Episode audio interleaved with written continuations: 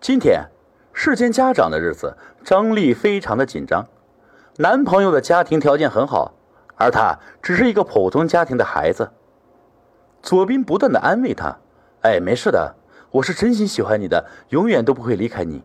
我的家人都很亲切，你又那么漂亮聪明，他们一定会喜欢你的。”听到男朋友这么说，张丽紧张的心才稍微放了放。不知道。你爸爸喜欢什么礼物？我买了一条领带，不知道他喜欢不喜欢。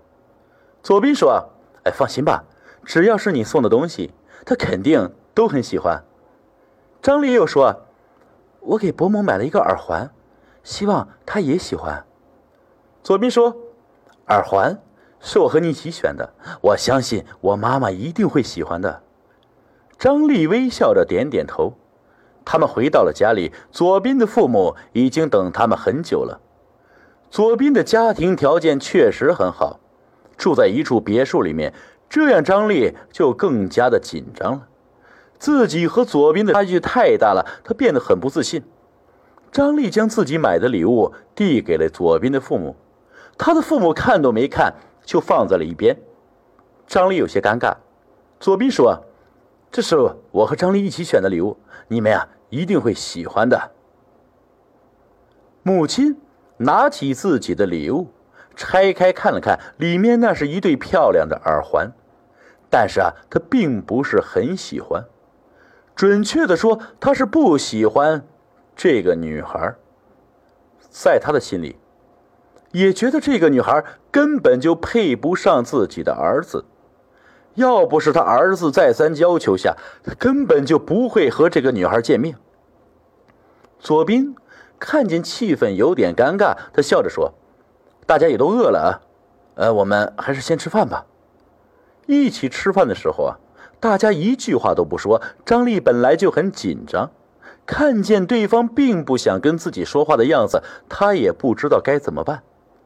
左斌一直在尽量的找话题，但是他的父母根本就不想说话，气氛变得越来越尴尬。勉强吃了一顿饭以后啊，张丽的脸上已经挂不住了。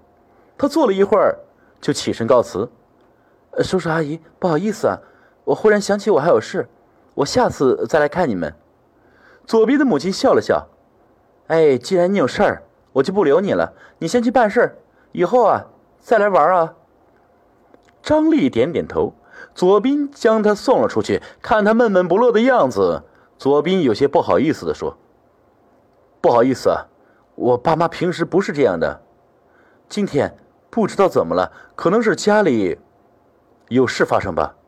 你先回去吧，我跟他们好好说一下，下一次再带你过来玩。张丽点了点头，他知道对方不喜欢自己，自己的经济条件不好，达不到他家的要求。他苦笑了一下，钻上了公交车。接下来的日子，左斌再也没有联系过张丽。张丽也知道，自己和左斌的差距，如果勉强在一起，也不会有好结果。张丽很清楚这个结果，所以这么长时间，他一次都没联系过左斌。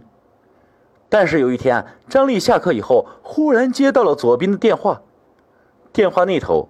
左斌的声音有些嘶哑：“有空吗？我有事找你。”张丽有些迷惑的说：“什么事啊？”左斌有些不耐烦的说：“你先别问，我一时也说不清楚。我们见面说吧，晚上七点就在你们学校门口的咖啡店见面。”说完，就挂断了电话。张丽虽然不知道发生了什么事情，但是看左斌的样子不像是在开玩笑，她只能去见左斌。到了咖啡店，张丽看见左斌，大吃一惊啊！左斌以前很注重自己的形象，不会像现在一样邋遢，就好像好几天没有洗澡洗头了，头发都已经纠结在了一起。张丽关心的问：“你最近怎么了？为什么会变成这个样子？”左斌浑身颤抖，看得出来他很激动。他说：“你送给我爸的领带，是从哪里来的？”我没有想到你竟然是这样的人，想害死我们。张丽不清楚左斌在说什么，他好奇地说：“你在说什么呀？我怎么听不懂？”左斌恶狠狠地说：“你还在装蒙卖傻？你送给我爸的领带是哪里来的？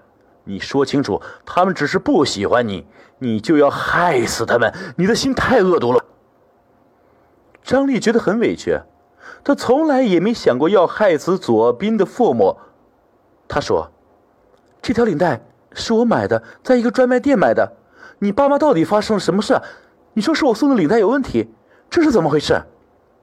左斌突然哭了：“我爸爸死了，他是用你送给他的领带上吊自杀的。”张丽倒吸一口凉气，他咽了咽口水，艰难地说：“叔叔，把礼物拆开了。”左斌摇了摇头：“我爸认为你买的礼物很差，所以他根本就没有拆开，然后就直接丢进垃圾桶里面了。但是后来有一天晚上，我妈醒了以后就再也没看到他，就来客厅找他，谁想到他就用你送给他的领带上吊自杀了。”张丽觉得一阵心痛，果然。对方并没有把他放在眼里，把他送的礼物直接丢进垃圾桶。但是，让他万万没有想到的是，对方会用他送的礼物上吊自杀。有时候啊，想不开的事情，也不至于非要上吊吧？他小心的问。